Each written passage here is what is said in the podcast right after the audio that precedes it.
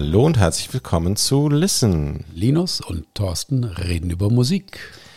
Heute haben wir unsere Folge Nummer 13, könnte man sagen. Man könnte auch sagen äh, Staffel 2, Folge 1, also sucht euch was aus. Richtig, denn im letzten Monat haben wir unser erstes Jahr voll gemacht. Das haben wir gebührend gefeiert mit einer schönen Spezialfolge und auch heute haben wir uns natürlich ein bisschen was Neues ausgedacht. Worum geht es denn heute, Thorsten? Ja, es geht heute um Live-Alben.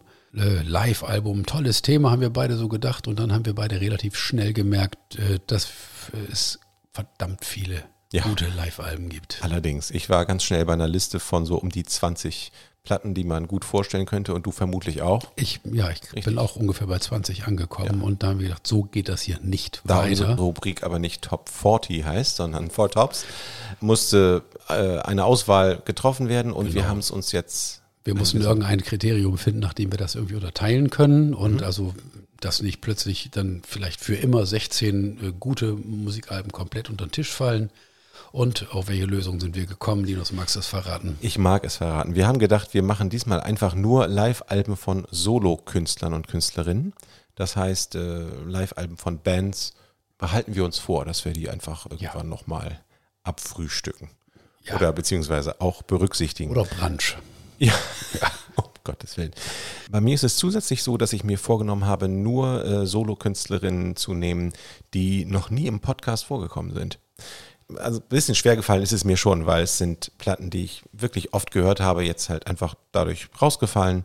Ähm, Elton John, die äh, Live-Platte von 1970, Paul Simon, äh, Live Ryman hätte ich gern gespielt, Joni Mitchell, Miles of Isles, äh, von Michael Franks, von Billy Joel, von Joe Jackson, von Loudon Wainwright, von Ben Folds. Die Live-Platte, die er äh, solo spielt, äh, ist eigentlich eine meiner meistgehörten Platten der letzten Zeit. Ja. Aber, aber, das entsprach ja nicht deinen selbstgewählten Kriterien. Richtig. Andererseits, ich hätte mich sonst einfach auch nicht entscheiden können. Es war so schon schwierig genug. Und ja, wollen wir äh, noch über deine Kriterien reden oder einfach anfangen? Ich habe mich ein bisschen auch daran orientiert. Bei mir ist es äh, nicht ganz gelungen. Äh, ich habe hier auch äh, jemanden dabei, der schon mal und die schon mal vorgekommen sind in den ersten zwölf Folgen. Ist ja auch nicht schlimm. Das Habt ist auch, gar nicht so schlimm. Die, wenn die nur eine gute Platte gemacht hätten, wäre es ja auch nicht gut. Also das ist Richtig. schon. Naja. Okay, dann äh, wollen wir starten. Sehr gern. Und äh, du wolltest den Anfang machen, nicht wahr? Richtig, das wollte ich, weil ich vermutlich das äh, mit Abstand älteste Live-Album mitgebracht habe. Ein Album von 1959 mit dem schönen Titel An Evening Wasted with Tom Lehrer. Also ein Abend, den man mit Tom Lehrer verschwendet hat. Das ist natürlich nicht ganz ernst gemeint. Tom Lehrer ist ein, ja, man will ihn heute wahrscheinlich als Klavierkabarettisten äh, bezeichnen. Also er singt, schreibt Songs und äh, spielt Klavier dazu. Er ist Jahrgang 1928, immer noch am Leben, 94 heute und äh, ja, geboren und aufgewachsen als Kind jüdischer Einwanderer in New York und galt äh, schon früh als Wunderkind, aber nicht für Musik, sondern für Mathematik. Er wurde mit äh, 15 schon am Harvard College, das ist so die Vorstufe zur Harvard University, aufgenommen und äh, hat dann nach seiner Karriere, die relativ kurz eigentlich war, dann irgendwann einfach aufgehört, Songs zu schreiben, äh, als Mathematikprofessor gearbeitet. Äh, während seiner Zeit als Mathematikstudent hat er angefangen, satirische Songs zu schreiben, um äh, seine Freunde zu unterhalten und äh, trat damit später dann auch in Nachtclubs auf. Es gab kein Airplay dafür, also im Radio wurde das nicht gespielt, weil die Songs zum Teil tiefschwarzen Humor hatten, äh, manchmal ein bisschen anzüglich waren und so weiter.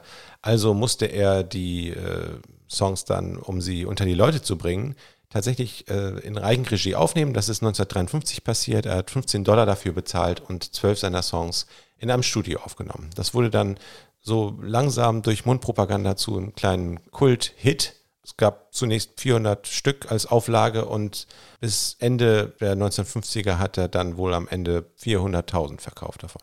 Die äh, Live-Platte in Evening Wasted with Tom Lehrer, die wurde 1959, wie gesagt, im Sanders Theater in Harvard aufgenommen. Und interessanterweise ein paar Monate später äh, wurden die gleichen Songs nochmal in der gleichen Reihenfolge und ich glaube auch mit den Ansagen aus der Live-Show im Studio nochmal eingespielt. Aber an sich waren sich alle einig, mit Publikum braucht ist das. Ja, braucht man nicht im Studio nochmal. Viel besser. Ja, natürlich. Äh, wir hören jetzt einmal in einen Song rein, nämlich den äh, ersten Song von diesem Album, der den schönen Titel trägt: Poisoning Pigeons in the Park. Spring is here, a spring is here. Life is skittles and life is beer. I think the loveliest time of the year is the spring. I do, don't you? Of course you do. But there's one thing that makes spring complete for me and makes every Sunday a treat for me. Seems in tune on a spring afternoon when we're poisoning pigeons in the park. Every Sunday you'll see my sweetheart and me as we poison the pigeons in the park. When they see us coming, the birdies all try and hide. But they still go for peanuts when coated with cyanide. The sun's shining bright, everything seems alright when we're poisoning pigeons in the park. La la. Ja, musikalisch ja wirklich sehr lieblich, aber das steht damit äh, im krassen Gegensatz zum doch makaberen Text. Ja, das ist ja ein äh, beliebtes Stilmittel im Bereich der Satire. Der Song Poisoning Pigeons in the Park, also äh, Tauben vergiften im Park, der hatte einen realen Hintergrund. Das habe ich erst vor kurzem gelesen. Nämlich äh, war es tatsächlich so, dass in den 50er Jahren es in Boston, wo Tom Lehrer lebte zu dieser Zeit, so viele Tauben gab, dass die Stadtverwaltung sich nicht anders zu helfen wusste, als mit Strychnin versetzten Mais zu verfüttern an die Tauben. Das ist, äh, ich würde mal sagen, auch ziemlich makaber, wie ich finde. Äh, es gibt einen textlich fast identischen Song und auch musikalisch relativ ähnlich, äh, auch so ein Walzer von Georg Kreisler, ein österreichischer Klavierkabarettist, äh, 1922 geboren. Der war, wie Tom Lehrer übrigens auch, ähm, Jude und musste 1938 in die USA emigrieren, lebte dort bis 1955 und er könnte Tom Lehrer in New York live gesehen haben oder auch umgekehrt. Keiner von beiden gibt zu, vom anderen abgeschrieben zu haben, aber die Songs sind so ähnlich, dass man es kaum glauben mag. Gehen mal Tauben vergiften heißt er auf Deutsch oder eigentlich hat er den Titel Frühlingslied oder so. Das ist so der Untertitel. Es gibt noch größere Parallelen zu einem anderen Tom Lehrer Song, aber das führt jetzt zu weit, kann man mal ja. googeln, wenn man Lust hat. Äh, ja, Tom Lehrer, eine ganz, ganz tolle Platte. Er hat drei wunderbare Live-Alben gemacht innerhalb von sechs Jahren und danach sich, wie gesagt, hauptsächlich der Mathematik wieder gewidmet. Und von einem Kabarettisten am Klavier kommen wir jetzt zu einem Akrobaten mit der Stimme. Al Jarreau wird im, im Internet äh, beworben, unter anderem äh, mit dem Titel The Acrobat of Scat. Also das ist die besondere Art des Gesanges, äh, wo Geräusche gemacht werden, eingewoben werden, wo Percussion mit eingewoben wird und alles wird eben mit dem Mund erzeugt. Damit ist er unter anderem auch berühmt geworden. El Jarreau kam ursprünglich äh, vom Jazz und äh, das hört man im Grunde in, durch seine ganze Karriere hindurch. Er ist zwischendurch ziemlich Mainstream geworden, das wissen wir irgendwie und manche seiner Studioplatten sind so wirklich ja, phasenweise so ein bisschen lala, muss ich, muss ich einfach so lapidar sagen. Aber es ist sehr, sehr viel Schönes auf den Studioplatten. Auf den Live-Platten, derer er auch einige gemacht hat, ist allerdings zu hören, was er alles drauf hat, was für eine Bandbreite er äh, auf Lager hatte, muss leider sagen, hatte. Ich habe ihn live gesehen. Live ist ja das Thema. In Hamburg äh, am 31. Oktober 2016 habe ich nochmal nachgeguckt, in der Leishalle in Hamburg. Damals ist er mit der NDR Big Band aufgetreten. Äh, das Thema des Abends war eigentlich Duke Ellington, aber neben wirklich einigen tollen Duke Ellington-Stücken hat er auch sehr viel aus seinem eigenen Repertoire gesungen. Er war zu dem Zeitpunkt schon sehr krank und äh, schleppte sich wirklich auf die Bühne. Das war wirklich kein schöner Anblick. Er hat dann im Sitzen gesungen, hat aber nach dem ersten Stück dem Publikum gesagt, sinngemäß, ich bin hier, ich singe, also ist alles gut. Also er hat bis zuletzt im Grunde genommen sehr viel Kraft einfach aus seiner Musik geschöpft und das passt ganz gut zu einem CD-Titel äh, aus den frühen 2000er Jahren, äh, der da lautete Accentuate the Positive. Ja, er ist dann wenige Monate später gestorben. Ich hm, habe hier eine Live-Platte rausgesucht aus dem Jahre 1977, Look to the Rainbow. Äh, und ich erinnere mich sehr tatsächlich noch, noch daran, wie ich mal als damals noch 15-Jähriger, glaube ich, Anfang 76 muss es gewesen sein, äh, samstags morgens irgendwie das Radio anmachte und da war plötzlich, waren so Geräusche zu hören, irgendwie es schmatzte, es klackerte, es machte, es atmete irgendwie so rhythmisch und ich dachte, was ist denn hier los? Und äh, ja, was da los war, hat sich dann im Laufe der darauf folgenden Minuten herausgestellt. Es war nämlich tatsächlich Al Jarreau mit einem äh, Live-Auftritt und er hat, man kann das im Hintergrund jetzt auch hören, das ist ungefähr das, was damals an mein Ohr gedrungen ist. You don't see me, as a good me that you don't, that, that, see me, huh? That as a good me that you to see me, huh? That you don't, don't see me,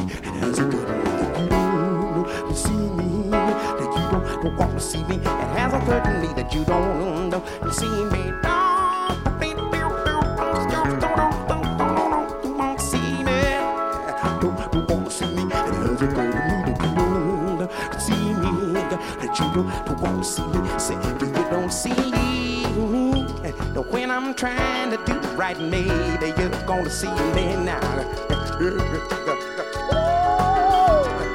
don't see me. When I be trying to do right, maybe you're gonna see me now. That's a When I was walking, batting my feet on the pavement, really truly trying to find a gig. Well, did you stand up? Ein schönes Stück, wie ich heute immer noch finde, aus dem frühen Repertoire von El Jarreau. Auf dieser Live-Platte äh, weitere Eigenkompositionen und ein, eine sehr, sehr hörenswerte Version von Take 5 von Dave Brubeck bzw. Paul Desmond. Also die Platte lohnt sich allemal. Hört doch mal rein. Look to the Rainbow von El Jarreau aus dem Jahre 1977. Wunderbare Platte. Ich hatte witzigerweise auch eine El Jarreau-Platte auf meiner Shortlist, aber ähm, habe mich dann dagegen entschieden, nämlich die Tenderness. Irgendwann, was ich aus den 90ern, glaube ich, oder 2000, weiß ich nicht ganz genau. Ganz, ganz schöne Platte, wie ich finde. Ähm, ja, machen wir weiter. Ja, bitte, gerne. Die Platte, die ich jetzt vorstellen möchte, stammt aus dem Jahr 1993 und äh, ab jetzt habe ich alle Künstler, die ich vorstelle, auch tatsächlich selber live gesehen. In diesem Fall handelt es sich um Willie DeVille, ein äh, amerikanischer Songwriter, Sänger, Gitarrist, 1950 äh, geboren und 2009 leider bereits verstorben.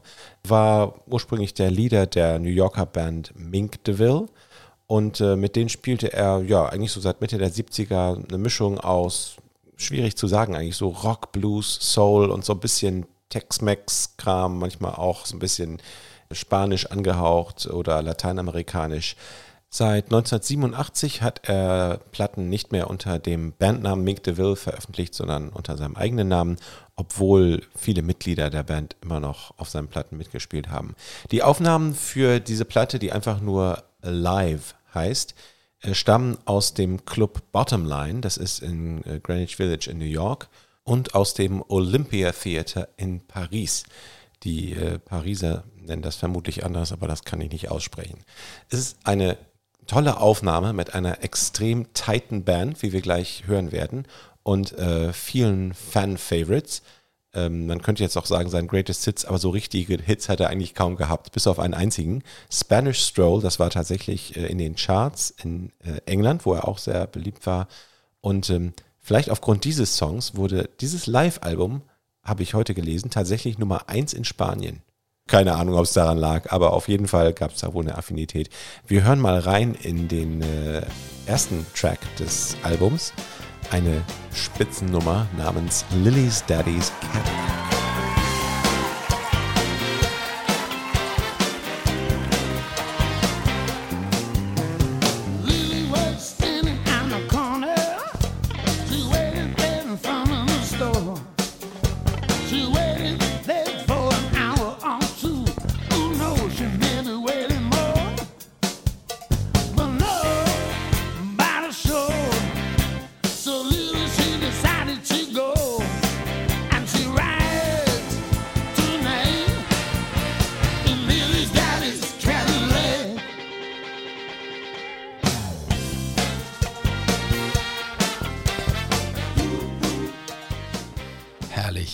Jetzt kann ich verstehen, warum du den Song vorhin so enthusiastisch anmoderiert hast. Ja, ne? Klasse. Ich habe äh, Willie DeVille, wie gesagt, auch tatsächlich mal live gesehen. Ich war mit meiner Mutter in einem Konzert. Ich weiß gar nicht, warum mein Papa nicht dabei war. Der konnte wohl nicht. Ähm, und ich kenne die Band Mink DeVille einfach seit meiner Kindheit, weil meine Eltern, vor allem meine Mutter, riesengroße Fans waren, auf zig Konzerten waren. Und ähm, ja, ich kann auch sagen, ich war, habe ihn nur einmal gesehen, aber ich habe selten jemanden gesehen mit einer solchen Bühnenpräsenz. Es war da wirklich der Wahnsinn und ich habe dann meine Eltern auch verstanden, die immer meinten, oh, musst du unbedingt mal angucken. Ja, eine tolle Platte kann ich empfehlen und ähm, dann bist du wieder dran. Ja, Linus hat eben gesagt, jetzt beginnen die äh, Platten äh, von Künstlerinnen und Künstlern, die er dann auch alle live gesehen hat. Bei mir ist es umgekehrt. Jetzt kommen drei, die ich noch nie live gesehen habe. Und jetzt äh, geht es. Oh, Moment, jetzt ist der Teleprompter gerade ausgefallen. Ähm, ja, dann muss ich wohl einfach so weitermachen. Ähm, es geht um, ja, da ist er wieder, um Frau Gudmundsdottir aus Island, die schon lange verdient hat, mal in unserem Podcast vorzukommen. Das finde ich auch. Besser bekannt geworden ist sie allerdings unter ihrem Vornamen, der, der lautete Björk. Björk hat äh, zunächst in einer Band gespielt, gesungen, äh, namens Sugar Cubes. Und äh, nach sieben Jahren Bandzugehörigkeit hat sie eine Solokarriere gestartet. Ihr erstes Album, ihr Debütalbum hieß Debüt oder Debut, wie auch immer man es ausspricht. Ihr zweites Album hatte den Namen Post und war aus dem Jahre 1995. Die Studioalben sind, du nix äh, beifällig, irgendwie die Studienalben sind schon, sind schon klasse. Sie hat, äh, ich weiß nicht, ob du das wusstest, sie hat zu jedem Studioalbum, für, und zwar die, für die, alle Tourneen, die den Studioalben gefolgt sind, hat sie jeweils eine Live-Platte auch veröffentlicht. Das wusste ich tatsächlich nicht. Bis zu Vespertin. Also die standen zumindest nicht so normal in den Läden rum. Nee, ich weil dann gar mir nicht, wie sicherlich ich auch da rangekommen bin. Unterm Land. Keine Ahnung. Also auf jeden Fall habe ich von ihnen Kenntnis erlangt und bin ihrer habhaft geworden, um das mal so Ich zu sagen. krieg schon Gänsehaut, weil ich kenne die tatsächlich alle nicht. So, also ihr zweites Album hieß Post, äh, 1995 rausgekommen, 1997 erst wurde dann Post Live veröffentlicht. Sie hat die Stücke von, von Post etwas äh, runterarrangiert, sozusagen von Streichern oder anderen Ensemblen auf, auf eine relativ kleine Gruppe und einiges hat das Akkordeon übernommen. Da irgendwie ist, ist aber meiner Ansicht nach sehr, sehr gut gelungen, diese Reduktion. Und ich möchte jetzt anspielen eins meiner ewigen Lieblingsstücke von Björk, Hyper Ballad.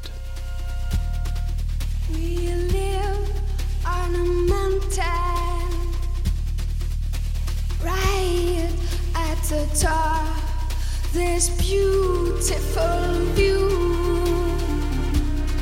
from a time of the mountain.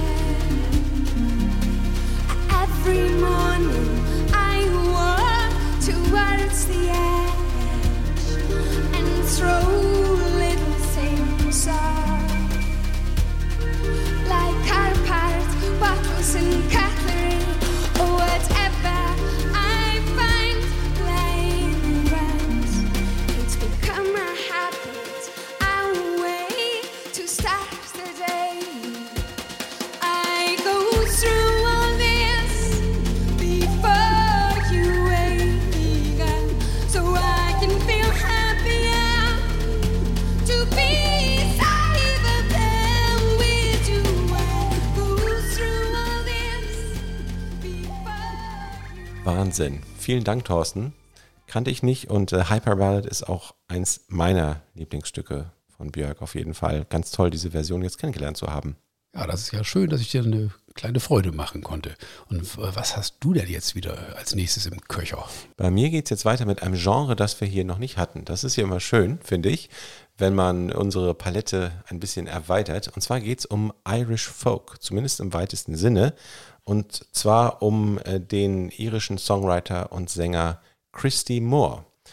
Äh, 1945 geboren, kaum bekannt eigentlich im Rest der Welt. Ich weiß nicht, ob er dir bekannt war, ähm, wurde aber 2007, das habe ich heute gelesen, äh, in einer Umfrage der ja, öffentlich-rechtlichen Rundfunkanstalten von Irland zum größten lebenden Musiker Irlands gewählt, immerhin. Und äh, also Vor Neil Hannon? anscheinend. In Irland äh, kennt Christy Moore wahrscheinlich jeder, vielleicht so wie bei uns, ich weiß es nicht, Udo Lindenberg, keine Ahnung, also eine Institution auf jeden Fall. Christy Moore begann seine Karriere 1969, da hat er sein erstes Album veröffentlicht, das hieß Paddy on the Road. Später wurde er Mitglied bei äh, Planksty und Moving Hearts, beides so, ähm, ja, Bands, die eine Mischung aus traditionellem Irish Folk und eigenen Songs gespielt haben, die dann aber auch äh, starken Folk-Einschlag hatten.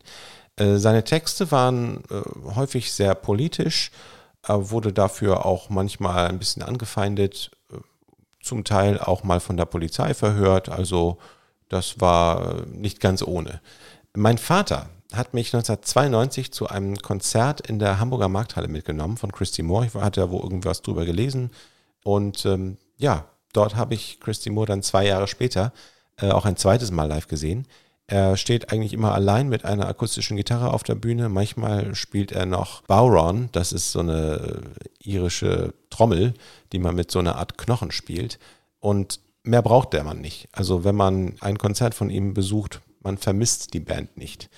Und äh, wir hören uns mal eine sehr schöne Ballade an, die er nicht selbst geschrieben hat, aber die er auf jedem Konzert, glaube ich, zum Besten geben muss. Also seine Fans erwarten diesen Song.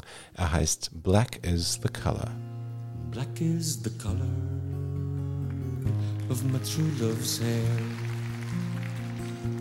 Her lips are like some roses fair. She has the sweetest smile and the gentlest hands. And I love the ground whereon she stands. I love my love, well she knows. I love the ground whereon she goes. I wish the day it soon would come when she and I could be as one. Das war Black is the Color von Christy Moore von dem Album Live at the Point von 1994. The Point ist eine Konzerthalle in Dublin. Und äh, ja, wie ich schon sagte, 1994 habe ich ja Christy Moore auch zum zweiten Mal gesehen. Äh, Im gleichen Jahr kam diese Live-CD heraus, die habe ich mir natürlich zu Weihnachten gewünscht und auch bekommen. Ja, und bei mir geht es jetzt weiter. Äh, Ich kann hier eine Parallele erkennen jetzt und zwar zu deiner Tom Lehrer-Vorstellung. Der Georg Kreisler, der in dem Zusammenhang auch eine Rolle gespielt hat, der ist 1938 vor den Nazis geflohen als äh, Jude in die USA. Das ist auch anderen so gegangen und in diesem Fall jetzt äh, geht es um Regina Spektor. Die wurde in einem ganz anderen Land geboren zu einer ganz anderen Zeit, nämlich in Russland 1980. Und äh, ihre Familie ist auch Anfeindungen ausgesetzt gewesen, äh, weil sie den jüdischen Glauben einfach hatten. Und die sind dann, als Regina Spektor neun Jahre alt war, in die USA ausgewandert. Ja, Regina Spektor hat relativ früh dann äh, Musik gelernt, ge zu- zu singen, Klavier zu spielen und hat bereits mit 21 ihr erstes Album aufgenommen, dem dann weitere sieben inzwischen gefolgt sind. Es gibt eine, eine große Live-Platte, also das ist eine, eine CD plus DVD, die in London aufgezeichnet wurde. Die heißt trefflich Live in London. Aufgenommen wurde sie im Hammersmith Apollo äh, mit einer relativ äh, ungewöhnlichen Besetzung, also keine, keine Band. Äh, die Musikerinnen und Musiker waren also Regina Spektor selber an diversen Tasteninstrumenten und auch sogar Gitarre. Ein Schlagzeug war dabei und ein Streichquartett. Und so klangen dann also Stücke, die, die vorher wirklich relativ fett instrumentiert worden sind. Pop-Songs irgendwie in schönen Arrangements, unter anderem im Jahr davor äh, von, von Jeff Lynne produziert. Linus hatte da schon vor einigen Monaten mal drüber referiert. So klangen die dann ganz anders. Irgendwie sehr schön, sparsam, intim und äh, zu Herzen gehend, wie ich finde. Beispiel Blue Lips. took a step, but then felt tired. He said, I'll rest a little while. But when he tried to walk again, he wasn't a child.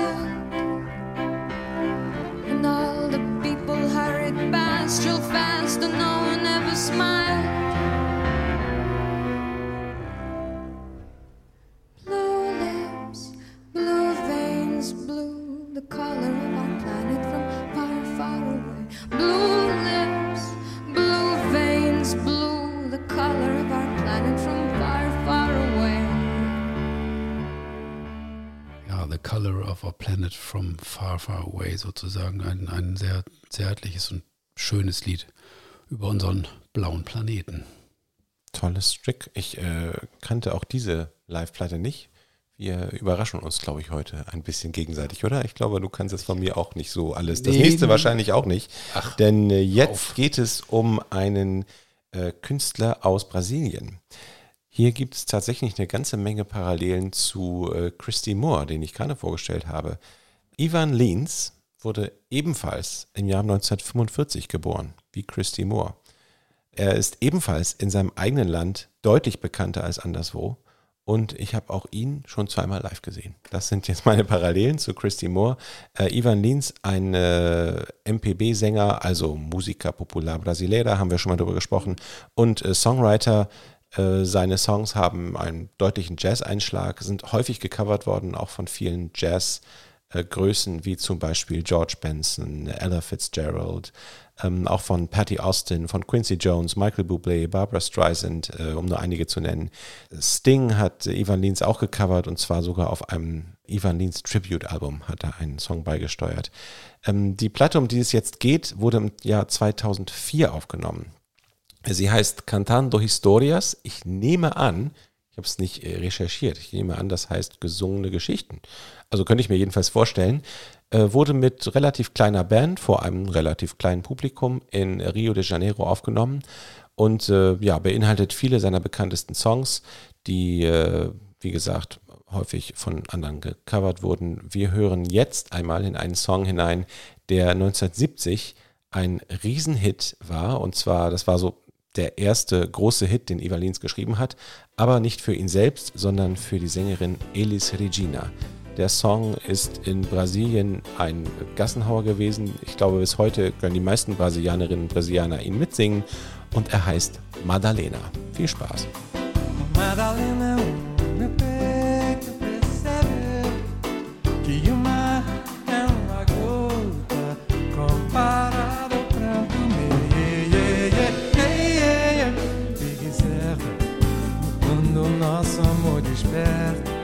logo só se desespera e se esconde lá da serra. Madalena, o que é meu não se divide, nem tampouco se admite quem do nosso amor duvide. Até a lua se arrisca num palpite que o nosso amor existe, forte ou fraco, alegre ou triste.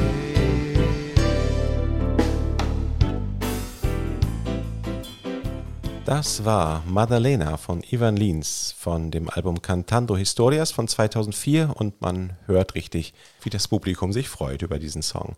Ivan Lins habe ich eigentlich zufällig kennengelernt. Ich war mal in Wilhelmshaven an einer Theaterproduktion beteiligt und habe mich zufällig mit der Choreografin in dieser Produktion unterhalten über Latin-Musik.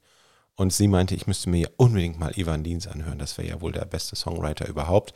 Kannte ich nicht, habe ich mir dann angehört und bin inzwischen ihrer Meinung. Also einer meiner absoluten Helden, was das Songwriting angeht. Immer unheimlich tolle Melodien, Akkorde und ähm, auch Texte, die ich allerdings meistens leider nicht verstehen kann. Aber ich weiß, dass er mit einem äh, Dichter zusammengearbeitet hat, Vitor Martins, der hat die meisten seiner Texte geschrieben. Und ähm, ab und zu habe ich mir mal Übersetzungen angesehen und die sind immer sehr, sehr poetisch.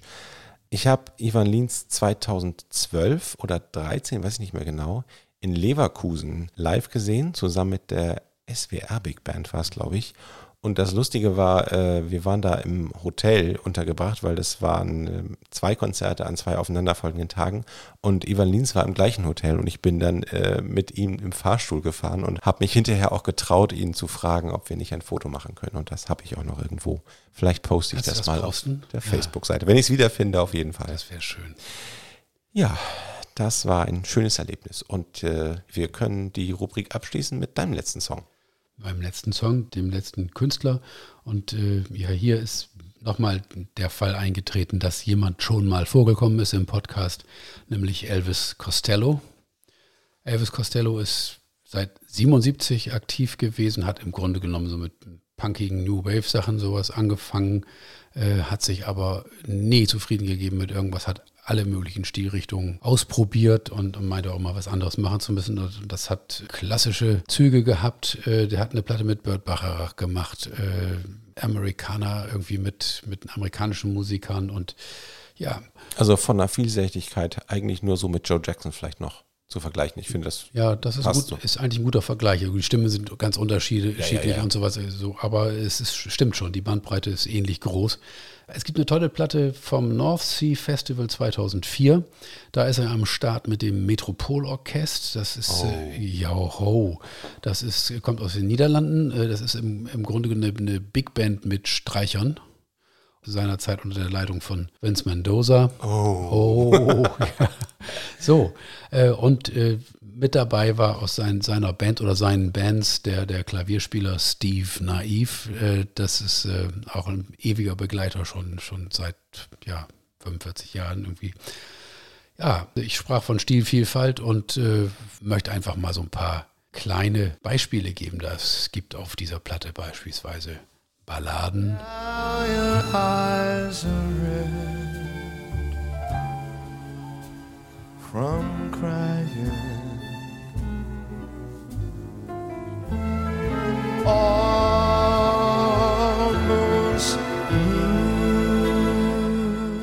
Dann gibt es flotte Big Band-Nummern. When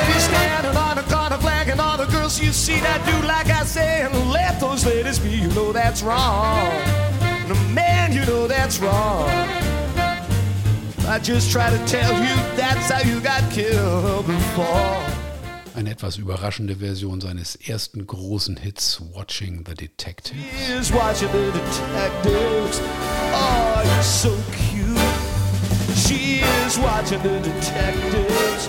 Oh, when they shoot, shoot, shoot. Und dann will noch vorgestellt sein etwas recht Dramatisches und Eindringliches Ora de Cubitus von Charles Mingus, wo es am Ende so zugeht. Life is a beautiful thing. I say it once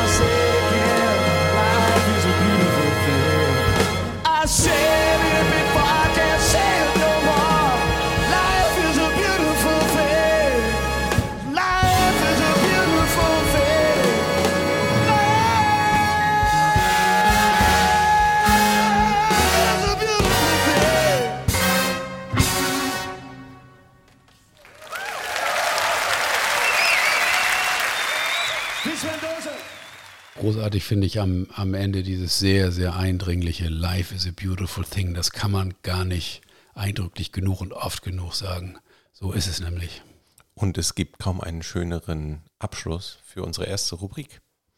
Wobei sie noch nicht ganz zu Ende ist, weil wir haben uns ja noch was überlegt. Wir haben uns überlegt, ähm, wenn wir schon über Live-Erlebnisse sprechen, dann äh, könnten wir uns doch auch einfach mal jeder ein paar aussuchen. Jeder hat ja so äh, Momente auf Konzerten, an die man sich sein Leben lang erinnert. Und ich habe jetzt hier zum Beispiel mir so ein paar Gänsehaut-Live-Momente mal überlegt. Auch da haben wir gesagt, ah, vier Stück müssten reichen äh, pro Person. Äh, möchtest du anfangen? Ja, möchte ich gern. Interessant ist, du hast mir grundsätzlich von der Idee berichtet. Ich fand die gut. Wir hatten aber eigentlich, eigentlich keinen Titel dazu. Und du hast jetzt Gänsehautmomente quasi gewählt. Nö, das ist kein Titel. Das, ist, ja, aber das welche. ist so, das, das höre ich jetzt schon das dritte Mal heute sogar, als wir im Vorfeld eben drüber sprachen, Stimmt, mit der ja. Gänsehaut und so weiter. Ich habe das hier notiert, ich mache mir ja auch Notizen, unter Konzertschwärmereien. Also Das das, ist ist, auch schön. das ist äh, so ähnlich, hat aber dann auch, kann auch mit Gänsehaut zu tun haben. Es geht natürlich um die gute Gänsehaut. Ne? Es gibt ja die Ja. gute und die schlechte. Das Ja, weiß man. Auf ja. jeden Fall die gute, die, die wohlige. Okay. Ja, ich gehe einfach mal zeitlich rückwärts. Vor wenigen Wochen habe ich ein tolles Konzert erlebt, nämlich äh, Jamie Cullum mit seiner großartigen Band auf der Seebühne in Bremen. Also mal abgesehen davon, dass das eine ganz, ganz großartige Show war. Die, die Kulisse war herrlich. Also ein wunderbarer, lauer Sommerabend inklusive Sonnenuntergang über dem Hafenbecken. Ja, eine klasse Songauswahl, eine, eine tolle Band.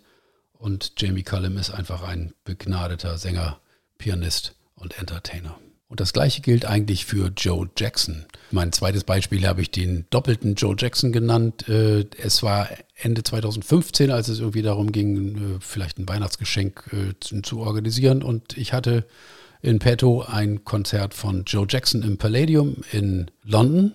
Und das hatte ich irgendwie eingesackt und kurz darauf hieß es, dass er vier Wochen später in der Fabrik in Hamburg spielt. Und ich habe gedacht, muss es unbedingt entweder oder sein? Nein, muss es nicht. Und so gab es dann zu Weihnachten Karten für beide Konzerte. Was natürlich irgendwie ein bisschen ein Wagnis war, weil du denkst auch das gleiche Programm zweimal, aber äh, das eine im Palladium, das war so ein viktorianisches Theater. Man saß in reservierten Plüschsesseln und in gediegener Atmosphäre. Großartiges Konzert. Dann ein paar Wochen später in der Fabrik, oben über dem Geländer gehangen und fünf Meter Luftlinie zum Sänger und seinem Keyboard. Großartiges Konzert. Also der ist wirklich auf allen Bühnen zu Hause und macht eine sehr, sehr gute Figur und eine tolle Show. Joe Jackson. Ja, Schwärmereien und Gänsehaut. Äh, Ben Folds ist mehrfach vorgekommen, schon in unseren Podcasts.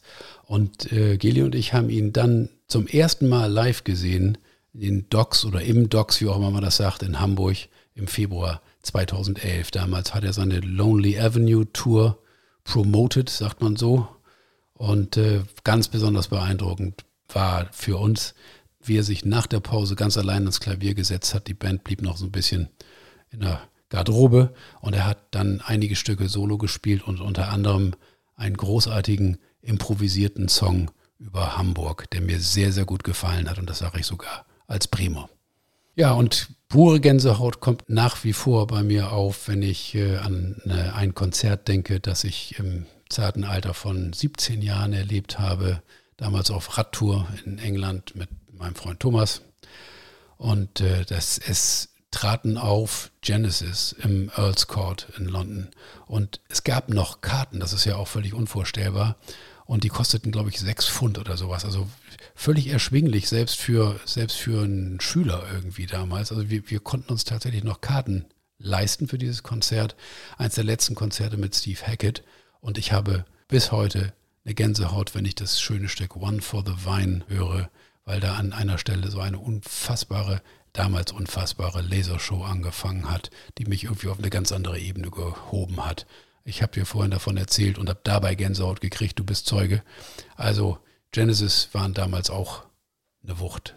Ja, da wäre ich so rückblickend auch gern dabei gewesen. Wobei, ja, ich war vier Jahre alt, ich hätte es wahrscheinlich nicht so richtig gutieren können. Meine ersten Gänsehaut-Live-Momente gehen nicht ganz so weit zurück, aber auch einigermaßen weit. Ich weiß nicht mehr ganz genau, wann es war. Ich nehme an, in den späten 80ern, als ich Ray Charles gesehen habe in Hamburg im CCH und zwar mit Orchester. Mein äh, Papa ist äh, lebenslang großer Ray Charles-Fan gewesen, hat so gut wie alle Platten, glaube ich, die der aufgenommen hat und ähm, hat mich natürlich so ein bisschen angefixt. Für mich einer der größten Sänger aller Zeiten. Äh, wir haben ihn später auch nochmal im Stadtpark gesehen, da mit Big Band, wie er auch normalerweise auftrat, aber eben wie gesagt, im CCH äh, trat er mit Sinfonieorchester auf und ich erinnere mich noch an das Ende des Songs If You Go Away. Da sind so ein paar gestopfte Trompeten am Werk, so ein äh, Jacques Brel-Song, kennst du, glaube ich. Ja. ja. ich erinnere mich heute noch an die Gänsehaut, die ich bekommen habe. Ähm, bisschen später, das muss, obwohl, naja, vielleicht auch Ende 80er gewesen sein, ich nehme an, auf der Stormfront Tour. Billy Joel habe ich gesehen in der Sporthalle in Hamburg. Und ähm, wenn man auf einem Billy Joel-Konzert war, der weiß vielleicht, dass er bei dem Song Goodnight Saigon, der vom äh, Vietnamkrieg handelt, äh, am Anfang wird immer ähm, so Helikoptergeräusch eingeblendet, Stereo-Effekt geht von links nach rechts und dann laufen so Lichtkegel durchs Publikum, so als würde man gesucht von den Helikoptern. Das ist schon fast gar nicht mehr die gute Gänsehaut, aber es ist auf jeden Fall ein extrem eindrücklicher Moment, äh, der wahnsinnig gut in diesen Song einführt, der auch einer meiner Lieblingssongs von Billy Joel ist. Ich bin nochmal bei einem Orchester und zwar beim Metropole Orchestra, von Ach, dem du vorhin schon erzählt hast. Die habe ich tatsächlich schon mehrfach äh, live gesehen. Ähm, meistens mit äh, Jules Buckley, der die jetzt, glaube ich, auch immer noch leitet. Und äh, dreimal mit Kurt Elling. Ich habe äh, sie auch einmal gesehen mit Vince Mendoza, übrigens, wie du, glaube ich, auch. Ah nee, wie sie auf Nee, dieser Platte genau, da so vorkommen, es. genau. Ich erinnere mich aber vor allem an einen Gänsehautmoment in meinem ersten Kurt Elling-Konzert. Das war in der Glocke hier in Bremen. Und äh, da haben sie American Tune von Paul Simon gespielt. Das war auch gerade zu dieser Zeit, wo man dachte, Amerika geht den Bach runter zur äh, Trump-Regierung und so weiter, glaube ich. Und ähm, man merkte so richtig, dass da mehr, irgendwie mehr dahinter steckt. Mehr sogar, als der Song wahrscheinlich hatte, als er geschrieben wurde. Mein vierter und letzter Gänsehaut-Live-Moment, Roisin Murphy. Die kennst du vielleicht gar nicht. Die äh, war mal Sängerin von der Band Moloko. Ich weiß nicht, ob du die kennst. Die waren in den 90ern, hatten sie ein paar Hits. Und äh, die war auf dem Festival A Summer's Tale. Das ist in der Nähe von Lüneburg, wo ich ja herkomme. 2015 war das. Und ähm, sie kam auf die Bühne. Die Musik lief schon. Sie trug einen Trenchcoat und sehr große, eine sehr große Sonnenbrille, sah ansonsten aber aus eher wie so ein altes Mütterchen. Ich weiß gar nicht, ob sie auch noch eine Handtasche dabei hatte. Also irgendwie so ein bisschen so Marlene Jaschke. Fing dann an zu singen und nach einer ziemlich langen Zeit, ich glaube so etwa zwei Minuten, machte sie plötzlich so einen Ausfallschritt zur Seite und mit ihrer linken Hand öffnete sie den Trenchcoat und darunter war ein rotes Paillettenkleid. Ein unfassbarer Moment. Und ich habe ja vorhin schon von der Bühnenpräsenz von Willie DeVille geschwärmt. Roisin Murphy hat die auch. Ja, und das sind alles Momente, die man eben sehr selten nur erlebt, Ja. wenn man nur CDs und Schallplatten hört. Das ist richtig. Man muss auf Konzerte gehen. Geht Genau. auf Konzerte. Man darf ja jetzt wieder. Listen, do you want to know a secret?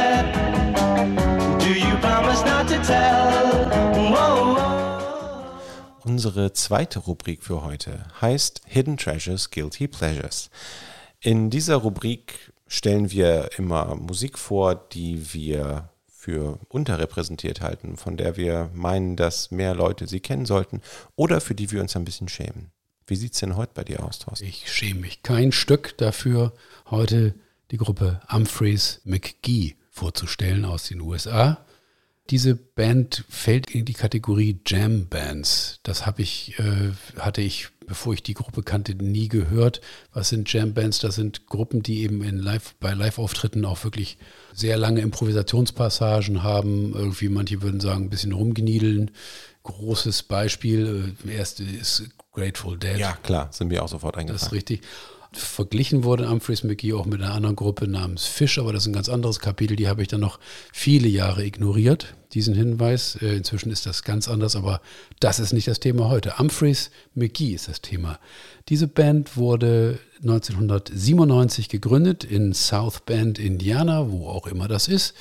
Und gleich ihre erste Platte, die sie ein Jahr später veröffentlicht haben, die hieß Greatest Hits Volume 3. Das, Sehr schön. das zeugt auch von einem Selbstvertrauen bzw. einer äh, guten Portion Ironie. Äh, seitdem sind diverse gute Studioalben rausgekommen, aber äh, wie das bei so einer Jam-Band wohl ist, gibt es auch viel Live-Musik von den Jungs zu hören. Sehr viel über ihre Website, also die schneiden jedes Konzert mit und, und das, du kannst auch immer live dabei sein übers Netz und so weiter.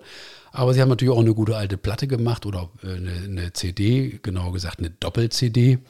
Äh, Live at the Murat, äh, das sind zwei Abende gewesen, äh, von denen sie das Beste zusammengeschnitten haben. Die Band besteht aus sechs Menschen hier, die doppelt besetzt sind die Gitarre und das Schlagzeug. Also sie haben, sie haben tatsächlich einen Schlagzeuger und einen Percussion-Spieler. Ab und zu spielen die dann noch mal einen Synthesizer dazu. Also diese haben eine recht große Bandbreite, auch was die Instrumente anbelangt. Und diese zwei Gitarristen sind auch ganz großartig. Und wenn dem einen nichts an, einfällt, fällt dem anderen was ein. Also das sind schon tolle Improvisationspassagen, die wir jetzt heute in voller Länge natürlich nicht spielen können. Das kann sich ja keiner leisten. Ich möchte hier zwei Beispiele einfach bringen äh, von, von doch eher auskomponierten Stücken. Äh, und das erste heißt Ringo und hat sehr wahrscheinlich nichts mit dem Beatles-Schlagzeuger zu tun.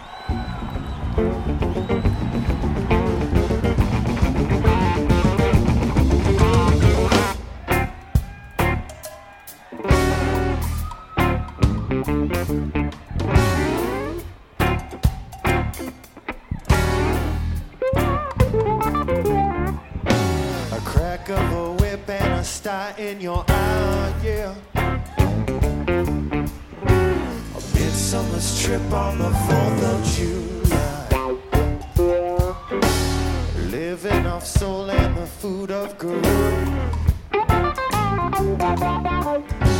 Trickle down process, six pack of blue.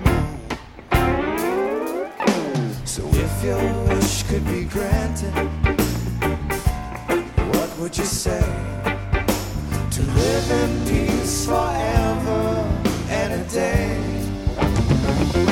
Das klingt ziemlich nach Reggae, wenn ich das mal so sagen darf. Ja, das hat wohl Reggae-Anteile. Äh, McGee haben eigentlich alles Mögliche drauf. Und äh, ich könnte es selber zusammenfassen, aber ich zitiere mal hier aus äh, Wikipedia. Die Band experimentiert mit vielen Musikstilen, darunter Rock, Metal, Funk, Jazz, Blues, Reggae, Electronic, Bluegrass, Country und Folk. Mit anderen Worten, wir machen, was wir wollen und in beliebiger Reihenfolge. Und das stimmt auch tatsächlich, wenn man so ihre Platten durchhört, da ist von allem was dabei. Und ab und zu machen sie auch mal eine kleine Coverversion, wenn sie kein eigenes Material spielen. Ich habe mal äh, eine komplette Aufführung von Shine on You Crazy Diamond gesehen von Humphreys McGee. Haben die auch sehr ordentlich hingekriegt. Also ja, jetzt aber noch was anderes. Ein zweites Beispiel, ein Stück, das im Original auf der großartigen Platte Anchor Drops zu hören ist, die ich sehr ans, euch ans Herz legen kann. Zwei Jahre vor der Live-Platte veröffentlicht oder eins. Wir hören jetzt mal rein und wir hören auch, wie das Publikum sich eigentlich auskennt und, und wunderbar anspringt auf die einzelnen Zeilen. Wir hören In the Kitchen. It's cold in the kitchen and the lights low. It's winter, so let's don't go home. The air felt different and it started to show as every breath resembled smoke. Almost lost of opinions and I wanted to know if you'd all come back tomorrow.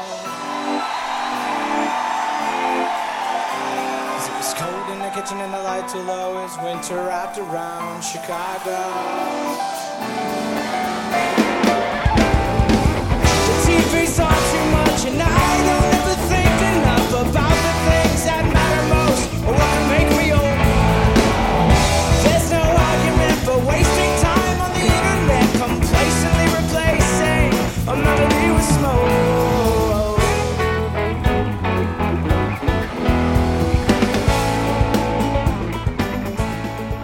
Kleine Albernheit am Rande. In the Kitchen passt auch ganz großartig zu der Situation, in der wir uns gerade befinden, denn wir nehmen unsere Podcast-Folgen meistens oder sehr häufig hier in der Küche auf. Ich möchte noch einmal ganz kurz zusammenfassen. Humphreys McGee, sehr hörenswert. Live at the Murat, eine Doppel-CD. Klasse und man hat kaum Möglichkeiten, Humphreys McGee hier zu sehen. Ich habe 15 Jahre vergeblich darauf gewartet, dass die mal irgendwie nach Europa kommen. Also da muss man sich wahrscheinlich dann auf Konserven der Live-Events verlassen. Ah, yes, I was wrong. Again, I was wrong. Das war endlich unser neuer Jingle für unsere beliebte Rubrik bei Durchsicht unserer Bücher. Was hast du heute für uns, Ja, die Thorsten? ist mal etwas länger, mal etwas kürzer. Heute glaube ich etwas kürzer, aber aus ganz aktuellem Anlass. Heute in der Mittagspause hat mein Kollege Nico mir gesagt, er habe die zwölfte Folge noch nicht gehört, aber wir hätten doch sicherlich nicht vergessen, auf einen ganz besonderen Geburtstag hinzuweisen im August.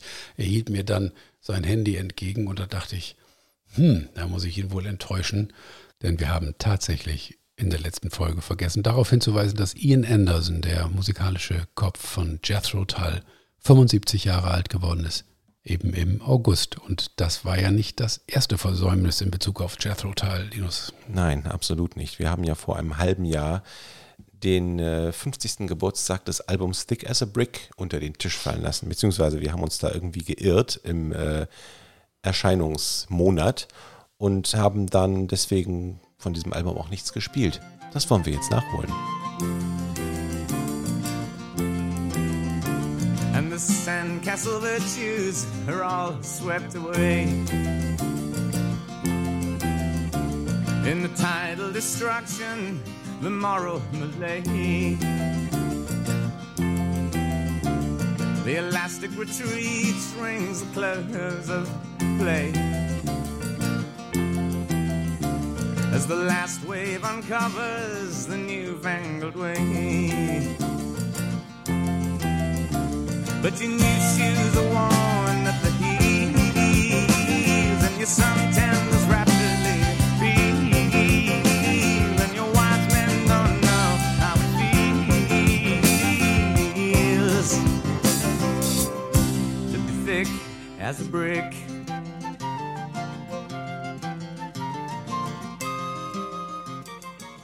Das war ein Ausschnitt aus dem wunderbaren Album Thick as a Brick von Jethro Tull mit herzlichem Glückwunsch nachträglich an Ian Anderson zum 75. Geburtstag. and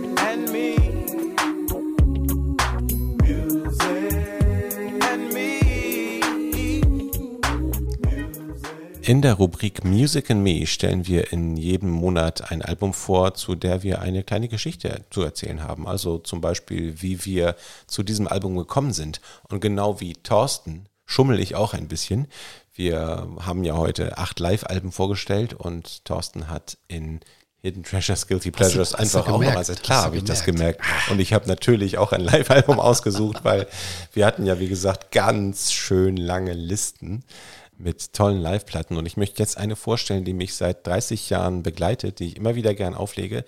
Ich habe sie kennengelernt im Herbst 1992. Ich war gerade nach Göttingen gegangen zum Studieren und habe dort einen Mitstudenten kennengelernt, mit dem ich irgendwie ins Gespräch kam über Musik und dann haben wir uns irgendwann einmal einen Abend äh, getroffen und uns gegenseitig ganz viel Musik vorgespielt. Und der hörte ausschließlich Jazz.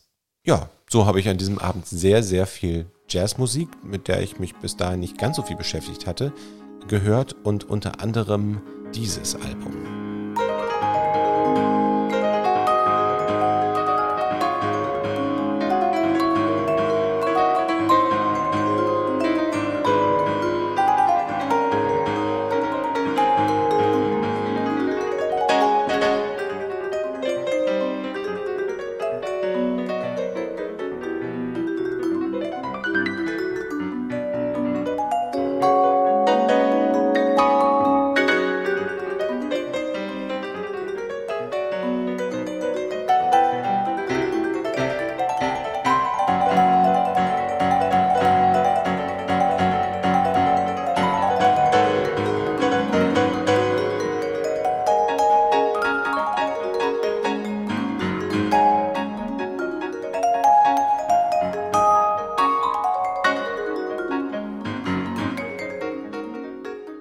Das war der Song Senor Mouse von äh, Chicoria am Klavier und Gary Burton am Vibraphon.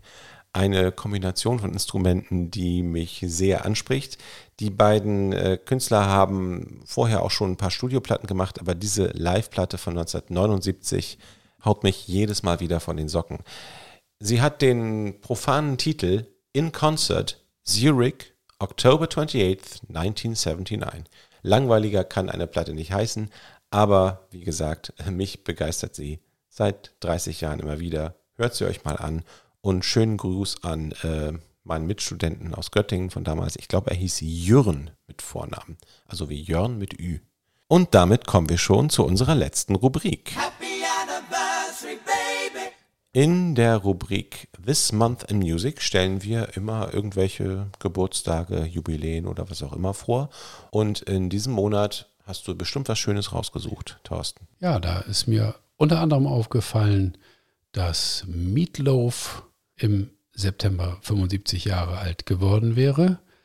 Und ein Held meiner Jugend, nämlich Alvin Stardust, der im Grunde so die, die so mit die erste, das erste Rock'n'Roll Revival angeführt hat. So ein Knabe in so einem Lederanzug, irgendwie, der einige Hits gehabt hat. Meine erste Schallplatte, glaube ich, war von Alvin Stardust. Der wäre 80 Jahre alt geworden jetzt im September. Wir wollen die heutige Sendung aber beschließen mit einem Song von einem Künstler, der erstens noch am Leben ist und zweitens auch in diesem Monat erst 40 Jahre alt wird. Also jünger als wir beide. Es handelt sich um Joseph Mount, den ähm, Sänger und Songwriter einer meiner Lieblingsbands der letzten zehn Jahre, nämlich Metronomy. Die waren vor kurzem sogar hier in der Nähe auf so einem Festival, aber ich äh, habe mich dann am Ende nicht mehr um Karten bemüht und hat auch ziemlich geregnet an dem Tag. Deswegen war ich dann nicht mehr ganz so traurig. Wir hören mal rein in einen Song von meinem Lieblingsalbum von Metronomy, das äh, den Titel trägt The English Riviera und der Song heißt Corrine.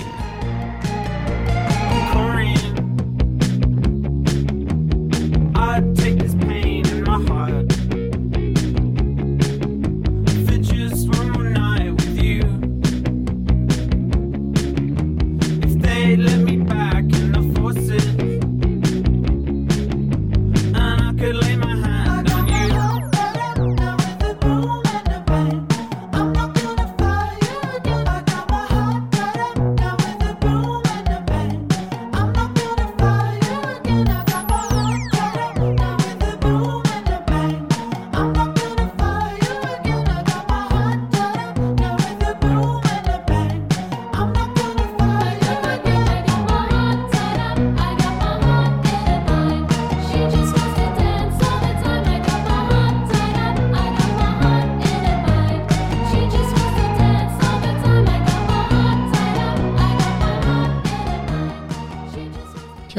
soll es denn auch für heute gewesen sein. Wie immer bedanken wir uns sehr bei euch fürs Zuhören und würden uns freuen, wenn ihr das auch beim nächsten Mal tut. Wir würden uns ebenso freuen, wenn ihr uns eine Bewertung gebt auf der Podcast-Plattform, auf der ihr uns zuhört, wenn ihr uns euren Freundinnen und Freunden weiterempfehlt und wenn ihr ab und zu mal auf unserer Facebook-Seite nachschaut. Wir haben da am letzten Monat relativ wenig gepostet, aber da hatten wir auch beide ziemlich viel an den Hacken. Deswegen kommt diese Folge auch leider ein bisschen später raus. Unsere Facebook-Seite heißt im Übrigen Genau wie der Podcast. Listen, Linus und Thorsten. reden über Musik. Richtig. Da könnt ihr uns finden. Und äh, was wir demnächst auch noch implementieren werden in unseren schon vergangenen Folgen und auch für alle folgenden, äh, werden wir Playlists machen mit allen Songs aus den jeweiligen Folgen. Auf Apple Music und Spotify könnt ihr dann nachhören, was wir im Podcast leider nicht ausspielen konnten. Ja, dann würde ich sagen, alles Gute und bis zum nächsten Mal. Bleibt uns gewogen.